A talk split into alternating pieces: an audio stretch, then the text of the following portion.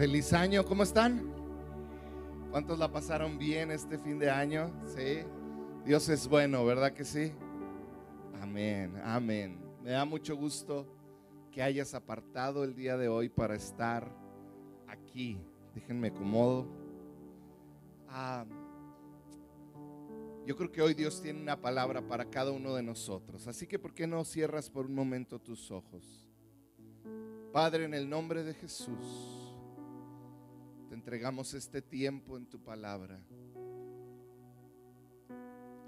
Espíritu Santo, te damos el control. Señor, tú toma el control de este lugar. Yo pido que tu presencia mueva en cada corazón, en cada mente. Señor, y que podamos ser confrontados por tu palabra, alentados por ella, que salgamos distintos. En el nombre de Jesús. Amén y amén. No sé cuántos recuerdan un personaje que salía en la tele, a ver quién me dice el nombre, que decía, yo como digo una cosa, digo otra. ¿Quién es? Es como un quiz el día de hoy, una prueba. Nadie sabe, yo como digo una cosa, digo otra. La chimoldad, ah, ya salieron los de mi edad más o menos, muy bien. Era lo que quería nada más. Pero era la chimoltrufia, algunos no tuvieron el privilegio de verla, pero era un programa muy padre. Y hoy la plática se llama Yo como digo una cosa, digo otra. Recuerdo cuando estaba en secundaria, eh, también había coyotes en aquella época. Este, pero yo tenía un profesor de matemáticas. Y eh, recuerdo que en una ocasión, en una clase, él me dijo una frase que se me quedó grabada. Estaba él resolviendo una ecuación y cuando yo la vi, el resultado en mi cuaderno era distinto al que él tenía. Entonces yo levanto la mano y le digo, está incorrecto. Y como que me quiso humillar y me dijo, a ver, pase y hágala. Y quiero que haga todo el trabajo. Y me acuerdo que pasé y me puse a resolverla. Y luego se le queda viendo y luego me dice, sí, pero no. Y luego le digo, ¿cómo? Me dijo, sí está bien, pero no. Váyanse al recreo, nos dice a todos. Y así se quedó. Y me acuerdo mucho esa frase que se me hizo tan incongruente.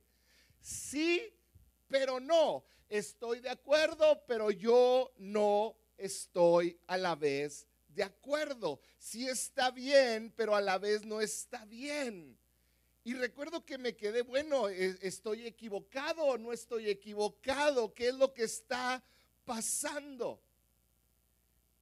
Creó en mí este sentido de decir, bueno, lo que me está enseñando este profesor no es congruente a los resultados, entonces ¿cómo me va a calificar? Y recuerdo ese conflicto, sí, pero no.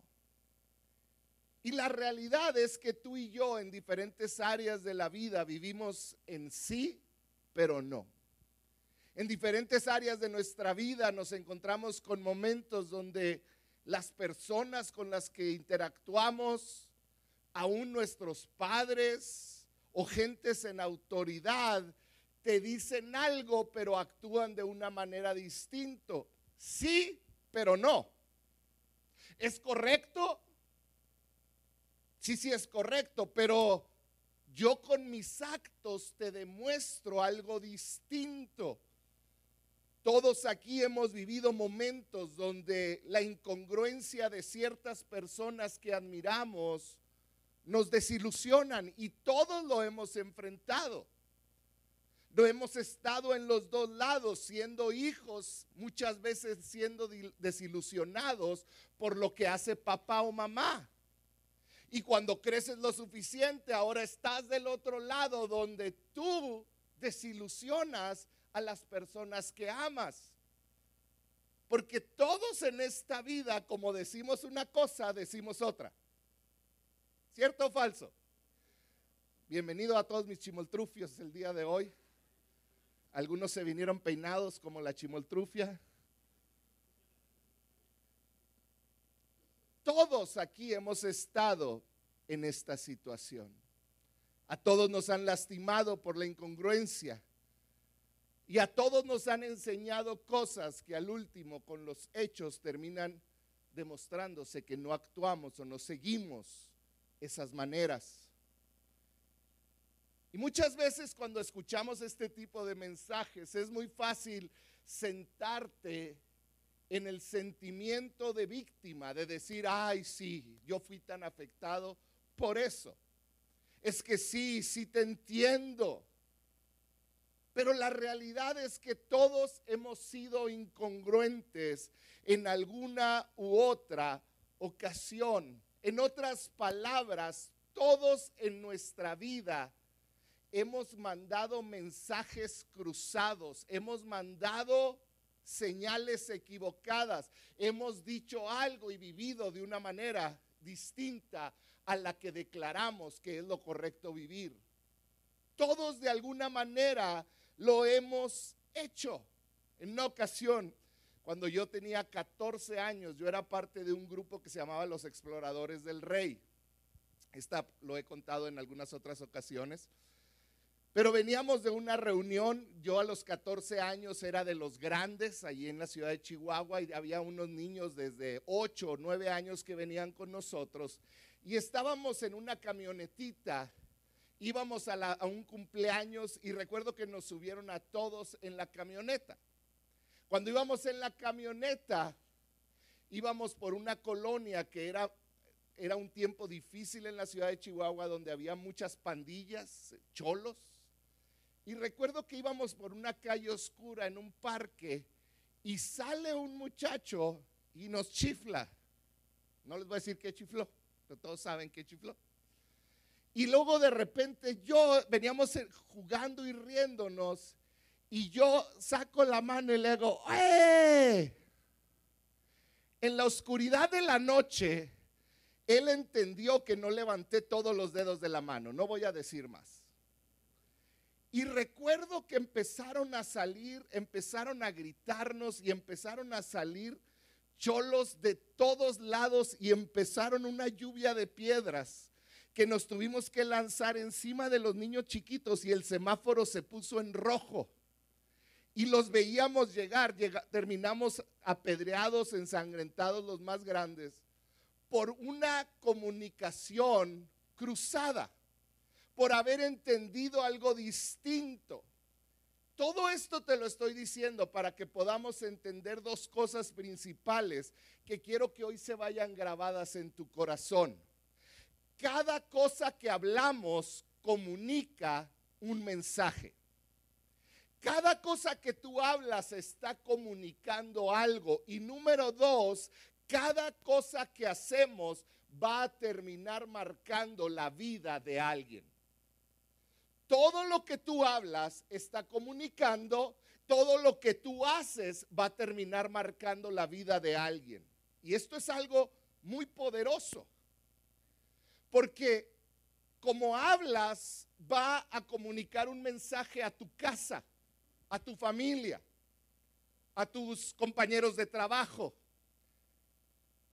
a los compañeros de escuela, con las personas que convives. Cada palabra y como hablas termina marcando la vida de alguien más. Pero no nada más como hablo, como actúo, va a terminar marcando la vida de esas personas. Yo creo el ejemplo más grande que hay en la vida de una persona que caminó en integridad, y déjame trato de explicar qué es integridad la mejor definición que yo encontré para integridad es que es una persona sin doblez. Y Jesús es ese que es sin doblez.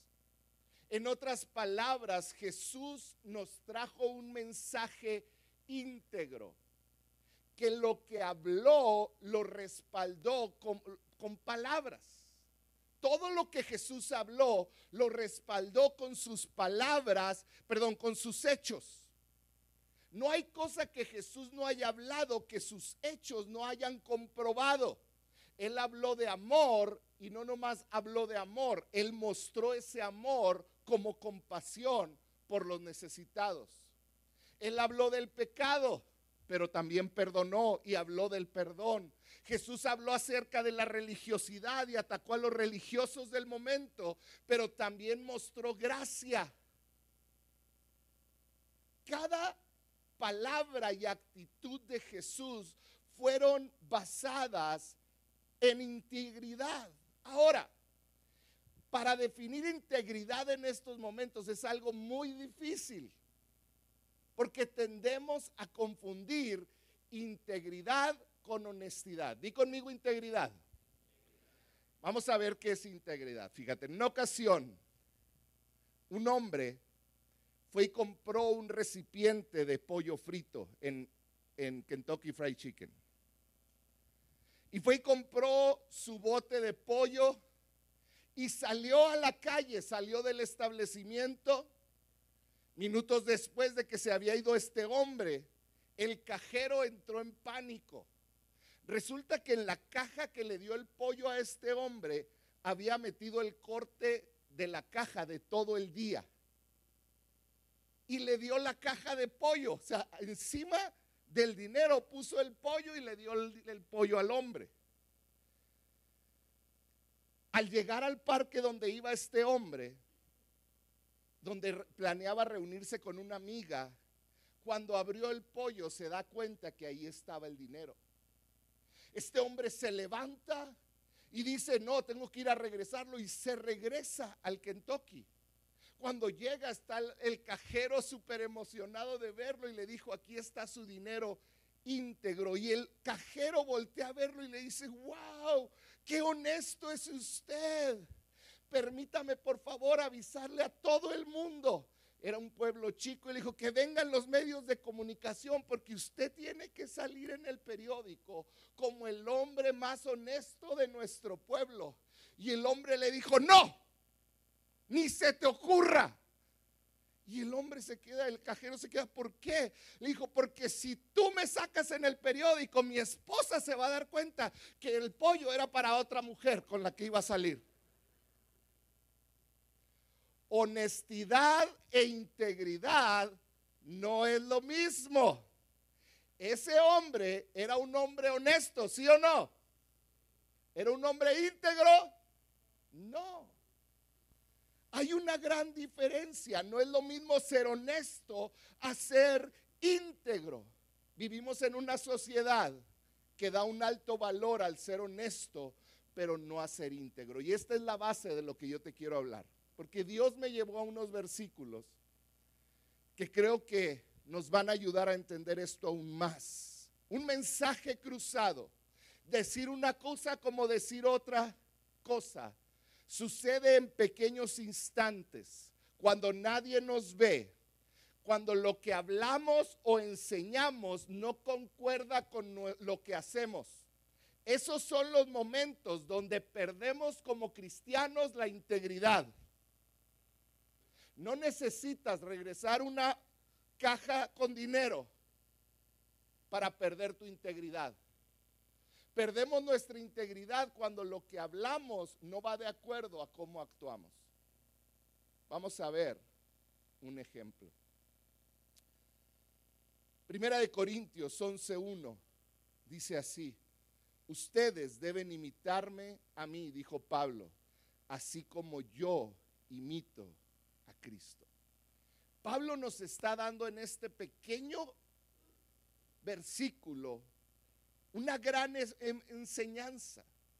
Está diciendo, yo soy una persona íntegra a tal manera que tú debes de verme cómo actúo, cómo soy, cómo me comporto, más allá de cómo hablo. No está diciendo hagan lo que enseño, está diciendo Pablo, actúen como yo. Porque Pablo entendía algo que tú y yo tenemos que entender el día de hoy todo lo que hacemos repercute en lo eterno. Todo lo que hacemos repercute en lo eterno. repercute en las vidas de personas que Dios puso a nuestro alrededor. Hoy te quiero abrir los ojos. Mira, y si no te acuerdas de nada, yo quiero que te acuerdes que cada actitud, cada hecho, cada cosa que haces tiene una repercusión eterna en alguien que Dios puso cercano a ti. Puede ser tu mejor amiga, puede ser tu mejor amigo, puede ser tu vecino, puede ser tu compañero, pueden ser tus hijos, puede ser tus padres. Pero todo lo que hacemos tiene una repercusión eterna.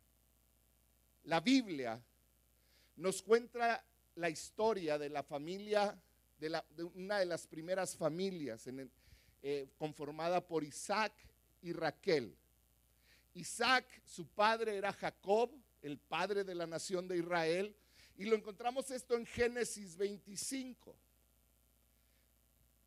Dios unió a, Isaac y a Raquel y después de muchos años, Raquel quedó embarazada de mellizos. Muchos de ustedes conocen esta historia. Quiero que nos enfequemos en algunos detalles de esta historia. El primer detalle que narra esta historia es un mal ejemplo de paternidad. Vamos a leerlo. Génesis, vamos a estar ya de aquí en adelante en Génesis 25. Si tienes tu Biblia, ahí te puedes quedar. Génesis 25 dice así: Isaac amaba a Esaú porque le gustaba comer los animales que cazaba, pero Rebeca amaba a Jacob. Vemos una casa dividida. En pocas palabras, lo que nos está diciendo ese versículo es que Isaac, papá, tenía un favorito y mamá tenía otro. Para Isaac, el mayor, aunque fuera por unos segundos, era su favorito, era Esaú. Pero para mamá, el chiquito bonito era Jacob. Si tú eres papá, el primer consejo que te voy a dar es no dividas tu casa. Nunca, nunca dividas tu casa yo en mi casa tengo una sola preferida y es Mariana. Dije preferida, no preferido. Es mi única hija. en casa no hay preferidos. No debe de haber preferidos porque creó una gran división. Imagina esto. Isaac fue educado por el padre de la fe Isaac papá, su padre Jacob lo educó. Era un hombre que amó a Dios y siguió a Dios en integridad, a pesar de que se equivocó mucho en su juventud. Después de 30 años de matrimonio, por fin Rebeca e Isaac pudieron ser padres y estaban ilusionados. Tuvieron a estos mellizos. Y yo me imagino que, ¿cuántos papás hay aquí? Levanten su mano todos los papás. ¿Verdad que tú cuando está embarazada tu esposa no dices, ay reina, estoy esperando que mis hijos crezcan para maleducarlos? ¿Verdad que no? Nadie. Yo creo todos pensamos y idealizamos cómo los vamos a enseñar y cómo van a crecer. Así estaban Isaac y, Raquel, y Rebeca, estaban pensando cómo van a hacer que crezcan estos niños yo creo les enseñaron honestidad, ¿verdad que es un buen ejemplo enseñarles honestidad? Yo creo les dijeron, tienen que respetarse hijos los unos con los otros. Esaú, yo me imagino de chiquitos, Esaú pegándole al otro. Esaú pegándole a Jacob, perdón, ahorita dije que eran hijos de Abraham, Isaac era hijo de Abraham, no de Jacob. Isaac tuvo a Jacob y a Esaú. Y yo me imagino que Isaac le enseñaba a sus hijos, respétense, ámense, deben de amar a Dios, deben de honrar, no deben de mentir, deben de tener bien las prioridades en su vida, no deben de robar. ¿Sí o no es lo que todos le enseñamos a nuestros hijos? Yo me imagino que ellos también. Casi me puedo imaginar a Rebeca y a Isaac regañando a sus hijos cuando se peleaban, cuando no se prestaban el juguete, cuando no se prestaban el PlayStation y los dos querían jugar al mismo tiempo. No estoy testificando, pero algo así debe de haberles pasado en aquella época. Pero un día algo sucedió. Cuando Isaac iba a morir y tenía que dejar bendición sobre sus hijos, algo sucedió. Lo que se había enseñado toda la vida con palabras no se demostró con hechos. Raquel, la mamá, terminó guiando a su hijo menor, su preferido, Jacob, para que mintiera a su padre y para que robara algo que no le correspondía. La que le dijo no robes, no pelees con tu hermano, terminó incitándolo para que robara y para que le ganara algo lo que no le correspondía a su hermano. Vamos a leerlo. Génesis 27, 6. Dice, ella le dijo a su hijo Jacob, Jacob escucha, oí tu padre, a tu padre decirle a Esaú, caza un animal y prepárame una comida deliciosa. Entonces te bendeciré en presencia del Señor antes de morir. Ahora, hijo mío, escúchame. Haz exactamente lo que yo te diga. Fíjate a la mamá lo que le dice, vete a los rebaños y tráeme dos de los mejores cabritos. Con ellos prepararé el plato favorito de tu padre. Después lleva la comida de tu, llévale, lleva la comida a tu padre para que se la coma y te bendiga antes de morir. Pero mira, respondió Jacob a Rebeca, mi hermano Esaú es muy velludo, en cambio mi piel es suave, pues era hijo de mami. Y si mi padre me toca, entonces se dará cuenta de que intento engañarlo y en lugar de bendecirme me maldecirá. Pero su madre respondió, vamos a engañarlo. Le dijo entonces que la Pero su madre respondió, dice, si te maldice, que la maldición caiga sobre ti, sobre mí, hijo mío. Lo que te maldiga a ti, que caiga sobre mí, pero que a ti no, mijito. Tú simplemente haz lo que te digo, sal y tráeme los cabritos. Así que Jacob salió y consiguió lo que, los cabritos para su madre. Rebeca preparó con ellos un plato delicioso, tal como le gustaba a Isaac. Después tomó las ropas favoritas de Saúl que estaban ahí en casa y se las dio a su hijo menor Jacob. Con la piel de los cabritos ella le cubrió los brazos y la parte del cuello donde él no tenía vello. Luego le entregó a Jacob el plato delicioso y el pan recién horneado. Entonces Jacob llevó la comida a su padre. Padre, dijo, sí, hijo mío, respondió Isaac. ¿Quién eres, Esaú o Jacob? Y ahí mintió. Dice, soy Esaú, tu hijo menor, contestó Jacob. Hice tal como me pediste, aquí está lo que casé. Ahora levántate y come para que puedas darme tu bendición. ¿Cómo es que encontraste la presa tan pronto, hijo mío? El Señor tu Dios la puso en mi camino, contestó Jacob. Mentira tras mentira, engaño tras engaño. Entonces Isaac le dijo a Jacob, acércate para que pueda tocarte y asegurarme de que en verdad eres Esaú. Entonces Jacob se acercó con su padre y Isaac lo tocó. La boca es la de Jacob, pero las manos son las de Esaú, dijo Isaac. Sin embargo, no reconoció a Jacob, porque cuando tocó las manos de Jacob estaban velludas como las de Isaú.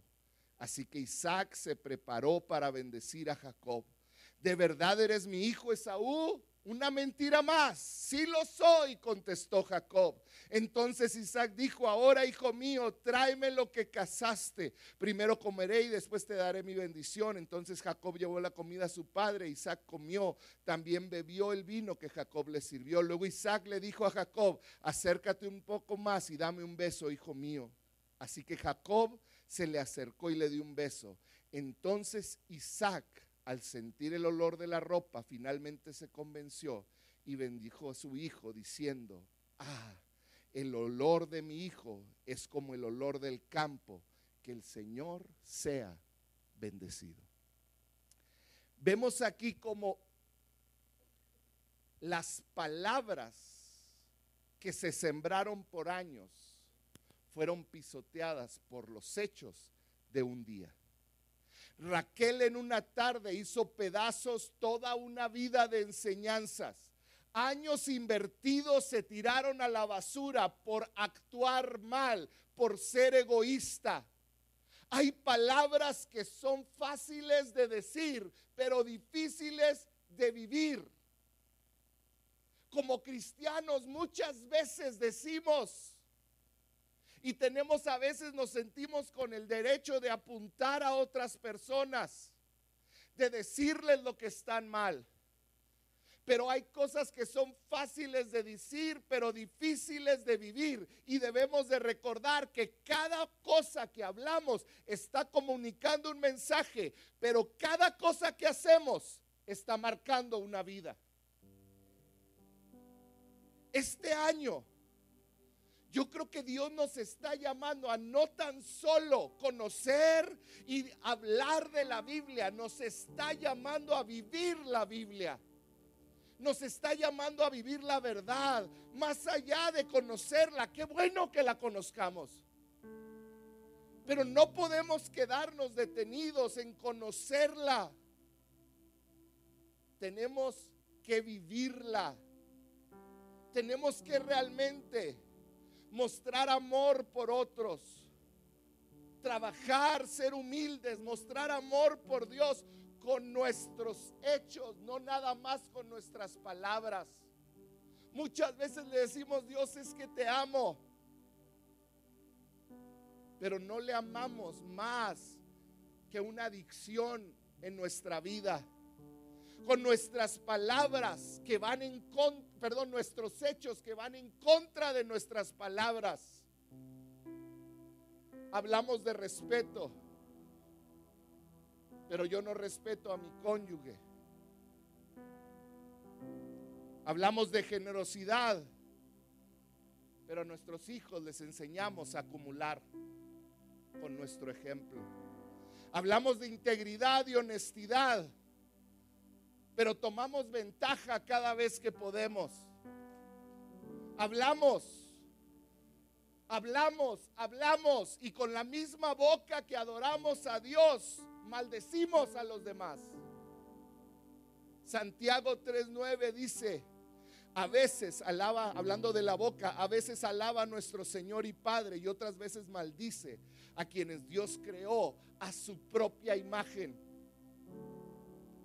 Hablamos de transparencia y les decimos a nuestros hijos y a los que amamos, debes de ser transparente, pero nosotros vivimos una doble vida. Hablamos de amar a otros, pero somos egoístas y nunca nos sacrificamos por nadie. Hablamos de amar a Dios por sobre todas las cosas, pero amamos más a un equipo de fútbol. Hablamos de amar a Dios, pero hablamos mal de nuestros hermanos y hablamos mal de la iglesia.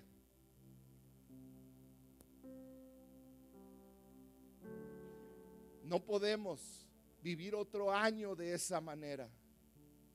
Como digo una cosa, digo otra. No es así. Debemos entender que cada cosa que hablamos, cada actitud que tenemos, cada acción que tomamos está marcando la vida de alguien. Papás que están aquí, ¿sabías que tú y yo muchas veces somos la principal barrera para que nuestros hijos conozcan a Dios? ¿Por qué? Porque les decimos que Dios es amor, pero nosotros no los amamos. Nos atrevemos a decir cosas cuando estamos enojados. Y no te estoy juzgando, estoy hablando de mi persona también.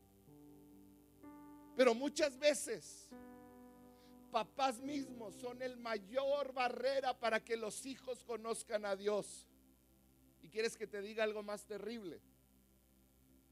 Para muchos que hoy están afuera perdidos y sin esperanza, la mayor barrera para que conozcan a Dios somos tú y yo. Hoy más que nunca ves en las redes frases como yo amo a Dios, no a la iglesia, pero yo amo a Dios. No podemos. ¿Qué mensaje estamos mandando como padres? ¿Qué mensaje estamos dando a la gente a nuestro alrededor como hijos de Dios? Tú que estás aquí como hijo, como papá, como estudiante, como mamá, como vecino. ¿Qué mensaje estás dando? ¿El mensaje de la chimoltrufia? Yo como digo una cosa, digo otra. o estás dando el mensaje del Evangelio respaldado por tu vida, no perfecta, pero una vida que anhela vivir en santidad.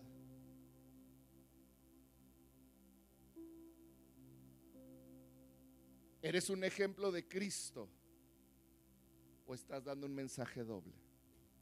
Y te voy a poner unos ejemplos. ¿Me aguantan otro ratito?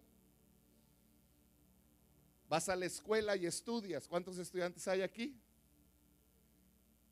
Y solo pasas mediocremente en la escuela. Si eres mediocre en la escuela, como dices una cosa, dices otra. Es un mensaje que no concuerda. Porque la Biblia habla de la excelencia como estudiante, como persona.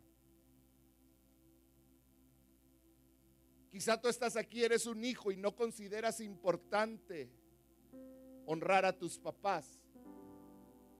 Entonces eres como la chimoltrufia, como dices una cosa, dices otra. O estás aquí y no consideras importante que tu manera de vestir sea un testimonio para los demás. Como dices una cosa, dices otra. No consideras que dejar de fumar es necesario tú ya eres salvo. No le haces daño a nadie. Eso crees.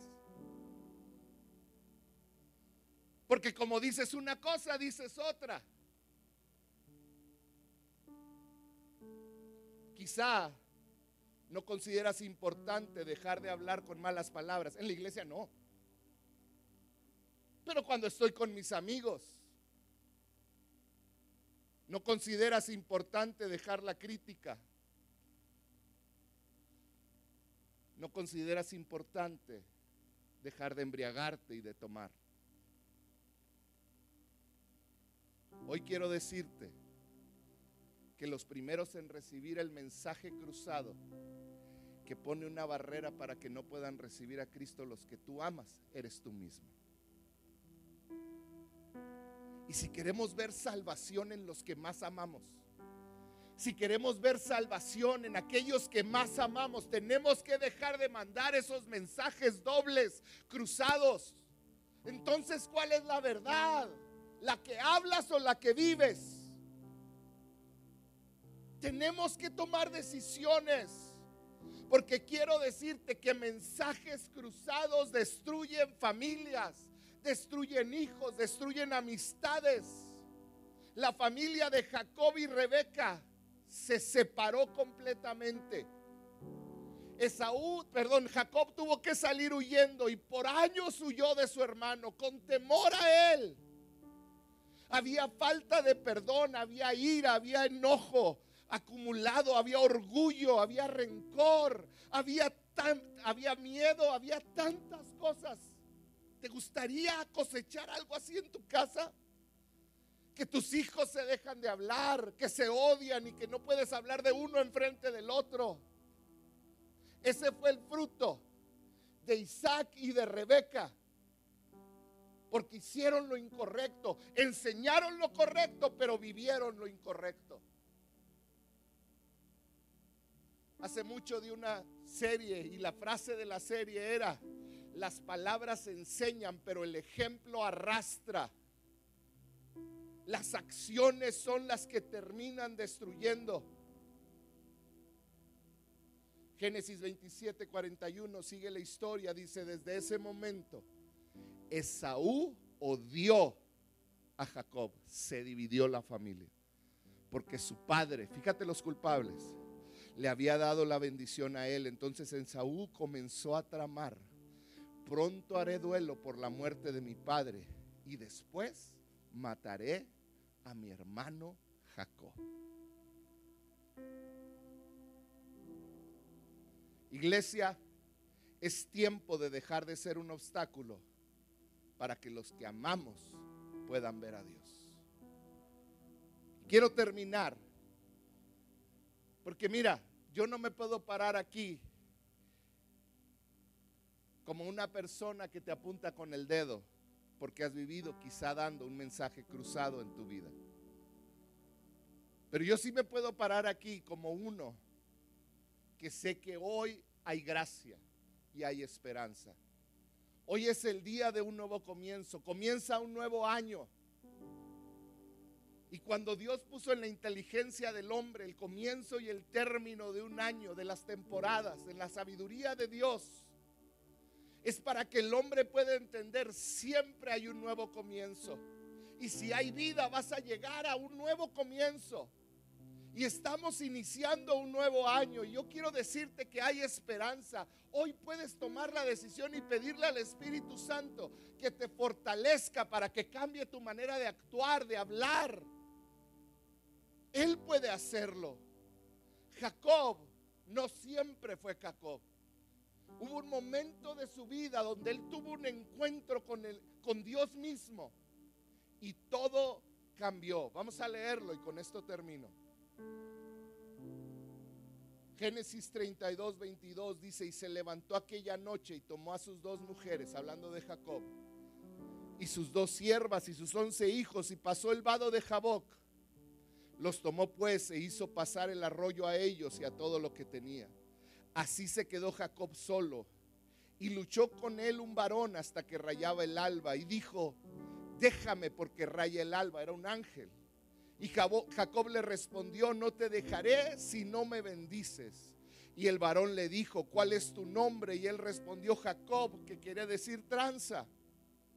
Y el varón le dijo, no se dirá más tu nombre Jacob, sino Israel, porque has luchado con Dios y con los hombres y has vencido. Entonces Jacob le preguntó y dijo, declárame ahora tu nombre. Y el varón respondió, ¿por qué me preguntas por mi nombre? Y lo bendijo ahí. Y fíjate cómo termina versículo 30. Y llamó Jacob el nombre de aquel lugar Peniel, porque dijo, vi a Dios cara a cara y fue librada mi alma. Lo único que cambió a un hombre quebrado, a un, que puede cambiar a una mujer quebrada, es un encuentro cara a cara con Dios. Vi a Dios cara a cara y entonces fue librada mi alma. Todo esto que te acabo de hablar es para decirte que tú necesitas un encuentro con Dios. Estamos por iniciar 21 días de ayuno, de oración. Y es tiempo de que tomes la decisión, es ese tiempo de luchar es ese tiempo de luchar por tu vida espiritual. No podemos seguir mandando mensajes cruzados que van a destruir a nuestra familia y lo que más amamos. Va a destruir nuestra propia vida. Porque si seguimos leyendo, yo te voy a decir, hubo una restauración de parte de Dios. Dios restauró si siguen leyendo la historia, hubo una reconciliación entre ahora Israel y Esaú. Y se abrazaron. Porque cuando Dios entra y cambia la vida de un hombre y una mujer, todo es distinto. A pesar de los errores de Rebeca y de Isaac, la descendencia fue restaurada. Y hoy quiero decirte, este no es un mensaje para que salgas de aquí sintiéndote triste. Este es un mensaje para que salgas de aquí con esperanza. Hay esperanza, pero tenemos que tomar el papel que nos corresponde y decir, Señor, yo voy a luchar. Porque tan solo un encuentro cara a cara contigo es el que va a cambiar mi vida entera. Quizás has luchado y buscado esperanza en, en diferentes lugares en tu vida. Algunos de ustedes en el sexo, en la pornografía, en las relaciones, en el alcohol, en la droga. Y ahí no está la respuesta. Es un encuentro con Dios el que va a cambiar tu vida. ¿Y cómo sucede ese encuentro? Cuando un hombre y una mujer toma la decisión de que ya fue suficiente, de que no más. Y es ahí cuando Dios te ha estado atrayendo. Yo hoy quiero decirte, si tú estás aquí hoy, es porque Dios te ha estado atrayendo. Y Él quiere que tomes decisiones radicales en tu vida. ¿Por qué no cierras tus ojos?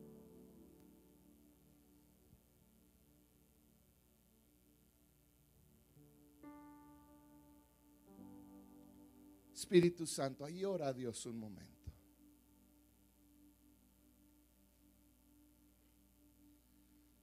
Espíritu de Dios, yo pido que tú remuevas, Señor, lo más profundo de nuestro ser. Espíritu Santo,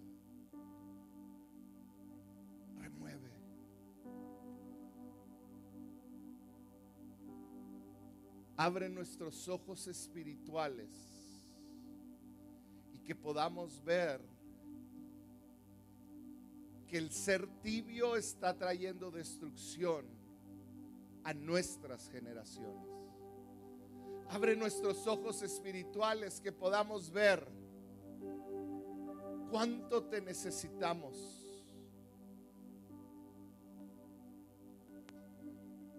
Mientras todos tienen sus ojos cerrados y Dios te ha estado llamando y tú sientes y sabes que Dios te ha estado llamando a dejar de mandar estos mensajes cruzados en tu vida. Yo quiero que en este momento levantes tu mano porque me gustaría orar contigo. Gracias, puedo ver tus manos. No tengas temor. Gracias, puedo ver sus manos. Padre, yo pido por cada hombre, cada mujer que en este momento tiene su mano en alto, Señor. Yo pido que tu presencia esté con ellos, Señor. Padre, que cada uno de ellos pueda comenzar a tomar decisiones en su vida. Decisiones que traerán un cambio verdadero y profundo en la vida personal, Señor, pero no tan solo en ellos, sino en sus generaciones, en sus descendencias, Señor.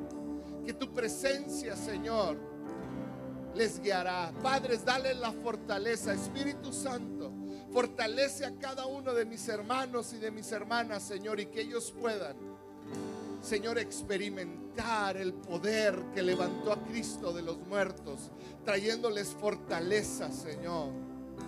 Trayéndoles fortaleza, trayéndoles, Señor, esa fuerza que ellos necesitan para meterte en sus vidas, Señor. Que sea un tiempo, Dios, donde ellos puedan encontrarse contigo diariamente. Espíritu Santo, es una obra preciosa.